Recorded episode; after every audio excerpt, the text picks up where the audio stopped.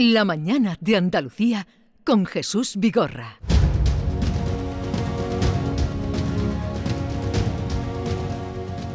Y vamos, ya saludábamos antes a José Ignacio Castillo, catedrático del Departamento de Análisis Económico de la Universidad de Sevilla. Eh, la noticia eh, hemos conocido esta madrugada, el Fondo Monetario Internacional mejora en dos décimas las perspectivas de crecimiento global y las de la zona euro para este año y aumenta las de casi todas las principales economías de eh, la zona euro salvo España, que crecerá una décima, yo no sé cómo se puede atinar tanto, una décima menos de lo esperado. Bueno, ¿Qué valoración haces de, este dato? Nuestro país mm, empeora, pero sigue siendo el que más ha crecido en la zona en el 2022. Sí, e, esto es un poco la parte de la economía que más se parece a la meteorología, ¿no? Que viene a decir que, bueno, cuáles son las temperaturas que esperamos, ¿no? Como la meteorología también, pues la parte de la economía que más falla y también por eso vemos estos vaivenes, ¿no? Lo que ha hecho realmente el Fondo Monetario Internacional, como bien has explicado, pues es corregir eh, las últimas previsiones que son de hace tres meses. Es verdad que la de España es posterior y por tanto no se ha corregido. Lo que nos habla, y creo que no hay que ver tanto el dato, sino la tendencia, lo que nos habla es que pues a partir de septiembre las previsiones van hacia arriba. Es decir, hay más optimismo, se aleja ese fantasma de la recesión y eso es lo que viene a confirmar, ¿no? Eh, hay ganadores, pues la zona euro lo va a pasar mal, es posiblemente la zona que menos va a crecer en el mundo, pero eh, claro, también somos los que estamos más cerca de la guerra de Ucrania. Por tanto, aunque no vamos a crecer lo que esperábamos si no hubiera habido guerra de Ucrania, mm, sí que las principales economías como Italia o Alemania pues alejan ese fantasma de recesión que tanto nos preocupaba pues hace unos meses, ¿no?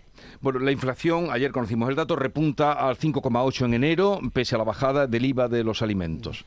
¿Cómo tomamos el dato? ¿La subyacente está por encima? Sí, el problema es que eh, ese dato no podemos tomarlo. Eh, ¿Por qué no podemos tomarlo? Porque eh, para comparar unos datos tenemos que tener exactamente las mismas unidades. Por ejemplo, si dijéramos ahora eh, el piso de Jesús son 50 metros y el de Teo son 100 metros, como la gente que nos escucha sabe lo que es un metro y todos consideramos que un metro eh, pues son 100 centímetros, ¿no? Pues eh, realmente sería muy fácil que el oyente dijera, ah, pues el piso de Teo es el doble que el de Jesús. Desgraciadamente, en este mes de enero ha habido tantos cambios en cómo se calcula y además en los efectos externos. Por ejemplo, lo, como bien has dicho, se, en este mes es cuando se entra el, el IVA súper reducido pasa del 4 al 0 y se baja el de determinados productos del 10 al 5, como es la pasta o como es el aceite. Pero también ha sido el mes en que ha dejado de estar los 20 céntimos de la gasolina. Pero es que, y esto es lo más grave, para poder comparar el dato es que ha cambiado la metodología de cálculo. ¿Por qué? Porque Europa, como en el fondo quiere comparar el piso de Teo con el de Jesús, que en este caso es comparar la inflación de Italia con la de España con la de Alemania, cada vez obliga a que la forma de calcular la inflación sea más parecida entre los países. Y esos cambios han entrado en este mes, en enero. Por tanto, sacar conclusiones de un dato que es muy difícil de comparar con el anterior es muy complicado. Vamos a tener que esperar a febrero. Ahora, se abren dos escenarios. Uno, pues que, como decían algunos economistas, la reducción de inflación está ahí, pero no va a ser tan rápida como creíamos, o como nos hacían creer los cinco meses previos, donde hay una reducción rápida. Y la segunda es, bueno, es que hay tantas anomalías en ese dato que a lo mejor el mes que viene tenemos una sorpresa favorable, pero realmente es un dato muy difícil de comprar. Aquí no podemos decir eh, el piso de, de Teo es el doble que el de Jesús porque estamos utilizando unidades diferentes. Ya que hablamos de pisos, eh, y además por la experiencia que usted ha tenido, fue viceconsejero en la anterior legislatura eh, de la Consejería de Economía. ¿Cómo puede hacerse una cosa, eh, una ley, la ley que se hizo, no sé si era ley normativa de alquileres, para que no subieran el 2,8 creo por ciento y los datos que salían ayer eh, salían que en Málaga ha subido pues un veintitantos en Madrid un disparate en Barcelona se puede hacer una una ley para que no respete nadie? Eh, ¿No tiene control el tema de los alquileres? Claro, eh, el problema es que la mayoría de las viviendas son de pequeños eh, propietarios que las tienen en el mercado y que son sus complementos de renta. La ley lo que viene a decir es que solo se aplica la ley cuando no hay un acuerdo entre arrendador y arrendatario. Si, bueno, pues no se ponen de acuerdo es cuando pues se llama a ese 2% y sería la tasa máxima de crecimiento. ¿Qué es lo que pasa? Que tampoco la ley se aplica para aquellos contratos que, bueno, pues por lo que sea, el inquilino haya salido. Es verdad que se podían renovar por unos meses extra, pero eh, si el inquilino sale y lo vuelvo a poner en el mercado, pues eh, no tengo por qué cumplir esa ley, puedo poner eh, precios más altos. El problema de la vivienda no se va a solucionar nunca, y eso yo creo que alguna vez mm. lo hemos hablado en la radio, diciéndolo a los propietarios de vivienda que no suban el precio de la vivienda. si, el, si el Estado realmente y las comunidades autónomas y los ayuntamientos, que son los promotores de, de vivienda pública, pues quieren arreglarlo, solo hay un camino, es el de aumentar la oferta. El modelo que funciona es conocido por los economistas, lo podemos Aumentar la oferta de vivienda pública. De vivienda pública, es el modelo austriaco, el modelo que hay, por ejemplo, en la ciudad de Viena. El problema es que ese modelo, para que realmente funcione, también todos tenemos que cumplir la ley. Es decir, eh, mm, si eh, las administraciones públicas ponen más vivienda, es para que también los inquilinos cumplan, pues tienen que pagar eh, cuando llega el final de mes y mm, si no, pues se tienen que ir de esa vivienda. Claro, la administración pública no se quiere ver en esa tesitura muchas veces, porque yo no voy a promover desahucios, eso me va a restar votos. Pero desgraciadamente no hay soluciones a largo plazo para el problema de la vivienda si no es promoviendo directamente o indirectamente, es decir, poniendo incentivos, poniendo, por ejemplo, suelo barato para que promotores privados saquen eh, vivienda pública. Hay que aumentar el suelo de vivienda. Esto es un parche fundamentalmente también debido a la situación de, alta inflación que tenemos y a que las elecciones están más cerca. Bueno, si queréis hacerle alguna pregunta al profesor José Ignacio Castillo, eh, adelante, basta con que me digáis Kiko, eh, Paloma o Teo. Sí. ¿Vale? Sí. Y así aprendemos todos. Vale, sí. Hola, ¿qué tal? Buenos días, señor Castillo. Eh, yo quería yo quería preguntarle un poco su opinión acerca de los datos de empleo, ¿no? Con ese crecimiento del empleo más en el sector público que en el sector privado, ¿cómo puede influir eso en el futuro? Y sobre todo la opinión que usted tiene sobre el tema de los llamados fijos discontinuos. Bueno, eh, el tema del empleo es una, es una variable que se está comportando de forma homogénea no solo en España, en el mm. resto del mundo. Es decir, estamos ahora mismo en eh, mínimos de tasa de desempleo, pero estamos en España, está el resto de Europa y ya no digamos Estados Unidos. Es un fenómeno que nos ha sorprendido a todos, es decir, el, el empleo se ha recuperado muchísimo más rápido que lo que se ha recuperado el PIB o lo que está creciendo eh, el PIB. No, hombre, eso es positivo, porque mm, de todas las variables económicas, no antes hablábamos de la inflación, pero variables económicas, esto es como cuando te haces un análisis de sangre y te ponen 200 eh, variables en los tres folios que te lo dan, ¿no? De todas las variables económicas, pues el empleo es realmente nada más importante. Es decir, todo lo que queremos es vivir en una economía en la que la tasa de desempleo sea baja.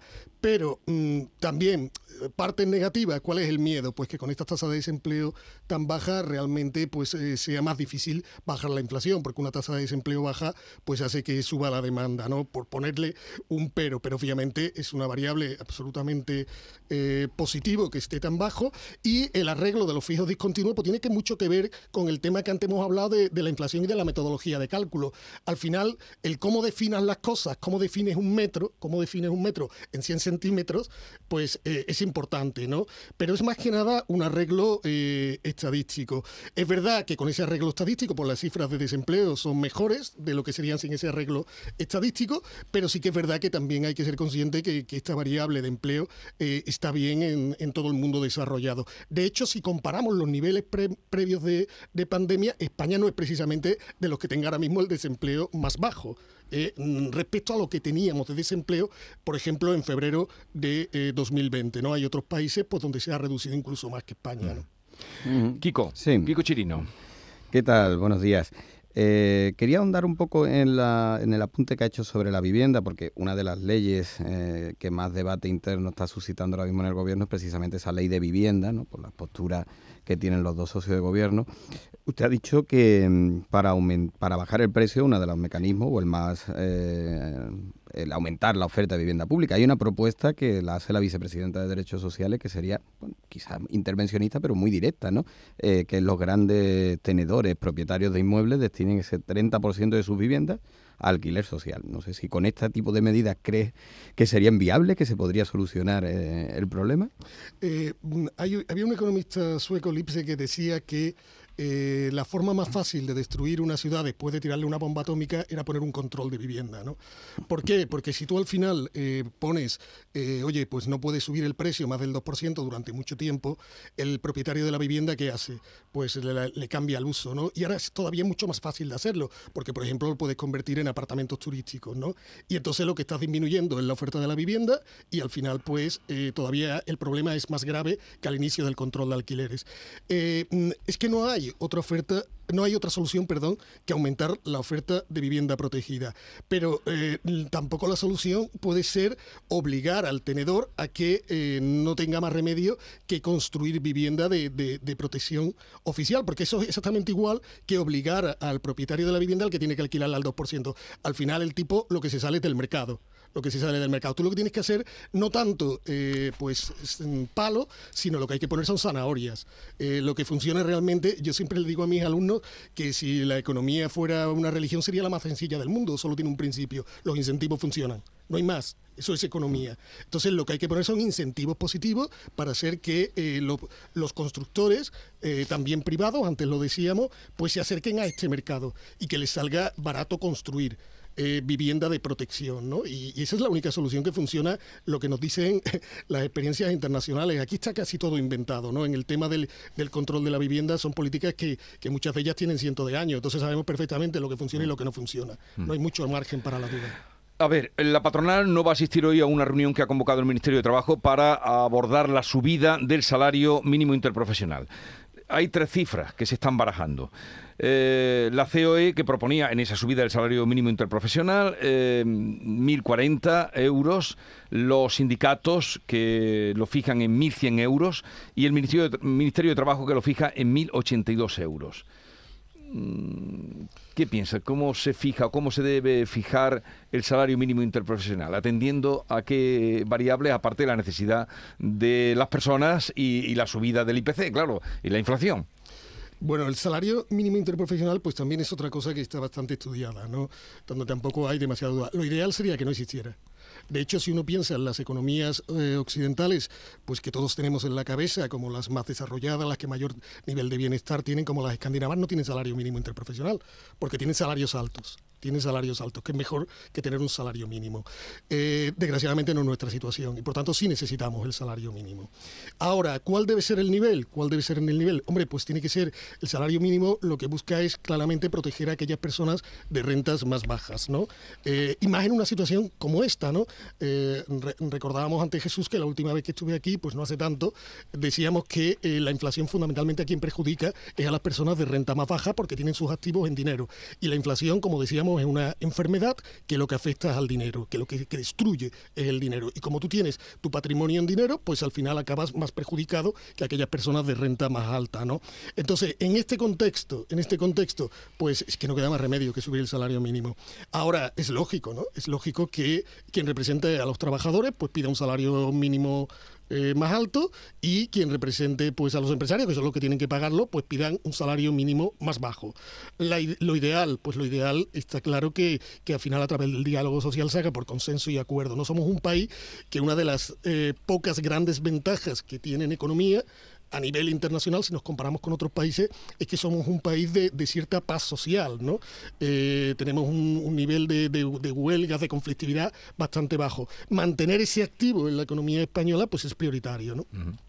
Pero que no hay tanta diferencia, ¿no? Entre 1040, 1100, eh, como para que... Mm, no, no, no, si las cantidades están realmente próximas. Y están por debajo de lo que todos sabemos lo que, significa, lo que se puede comprar con 1.100 euros, lo que se puede pagar o o el alquiler que se puede pagar, que se lleva la mitad de, Y más con la inflación, ¿no? Y más con la inflación eh, actualmente. Eh, a ver, otro asunto que nos vamos acercando al final, antes de que os fuerais. Eh, Kiko, ¿cómo está la carretera que Teo quiere ir este fin de semana próximo, si las cosas no se van mal, a esquiar y, teme que la carretera está cerrada, ¿no?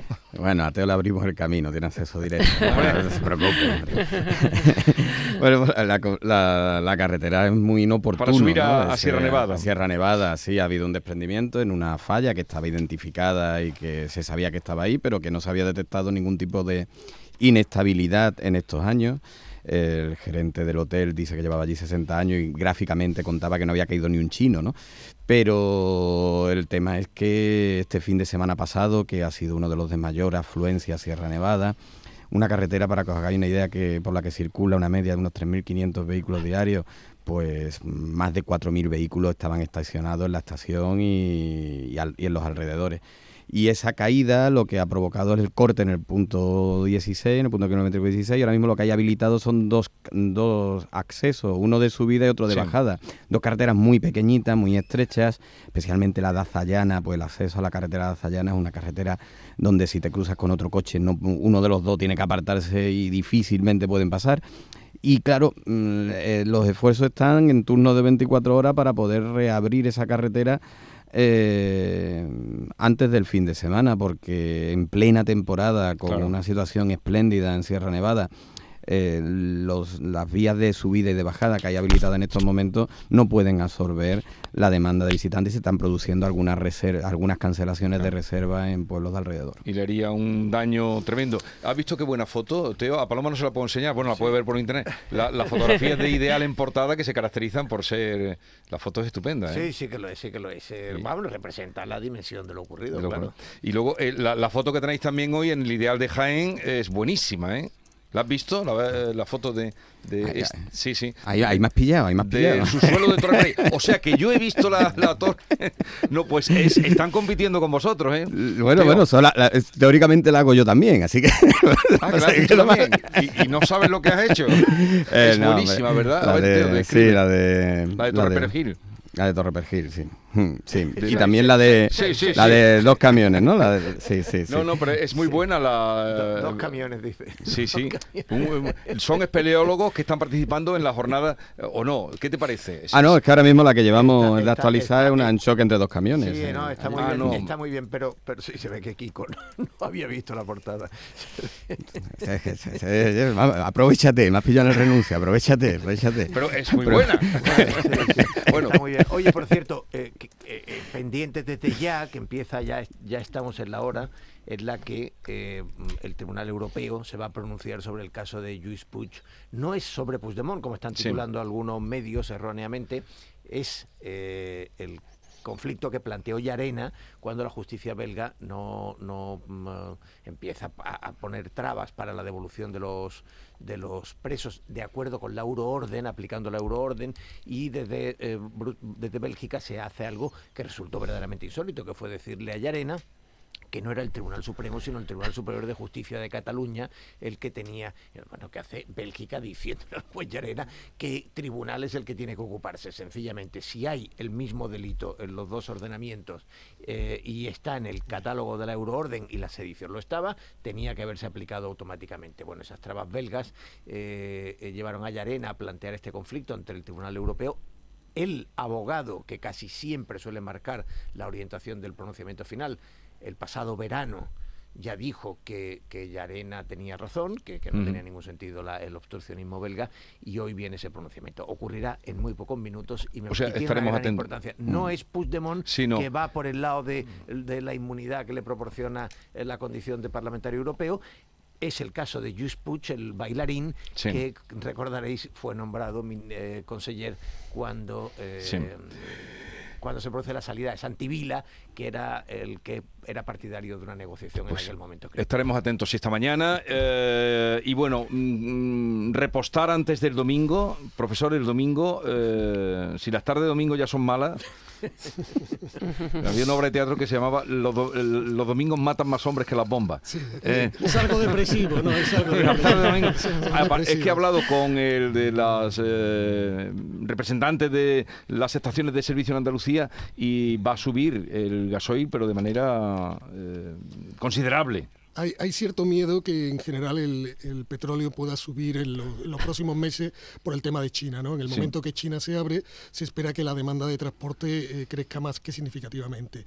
Y eso provocaría pues una subida. De hecho, el petróleo lleva subiendo ya unas últimas eh, semanas, aunque sí que es verdad que está a niveles todavía muy bajos respecto a los picos que alcanzó el año pasado. Es hora de, y aquí es lo que tenemos que decirle a los consumidores, de que cada vez hay mejores buscadores en, en Internet para encontrar aquella gasolina gasolineras que sean más baratas en su entorno, ¿no? O de fidelizarse en alguna de ellas para que le apliquen esos descuentos. Pues ya que nos quitaron los 20 céntimos, buscarse ahora donde nos atiendan. Bueno, donde nos atiendan, bien. Eh, Paloma Cervilla, Kiko Chirino, Teo León Gros, a Teo, eh, no olviden a la una menos 10, mesa análisis, cómo te están respetando eh, el horario, ¿eh? Te has hecho, eso ya es un... se ha trincherado, se ha trincherado en ese... Lo que me está permitiendo no equivocarme a la hora de decir. Ni a mí tampoco, cuando lo digo. Bueno, hijo Ignacio Castillo, catedrático del Departamento de Análisis Económico de la Universidad de Sevilla, gracias por estar con nosotros. Gracias a vosotros por Y todos que tengáis un buen día. Quedáis liberados.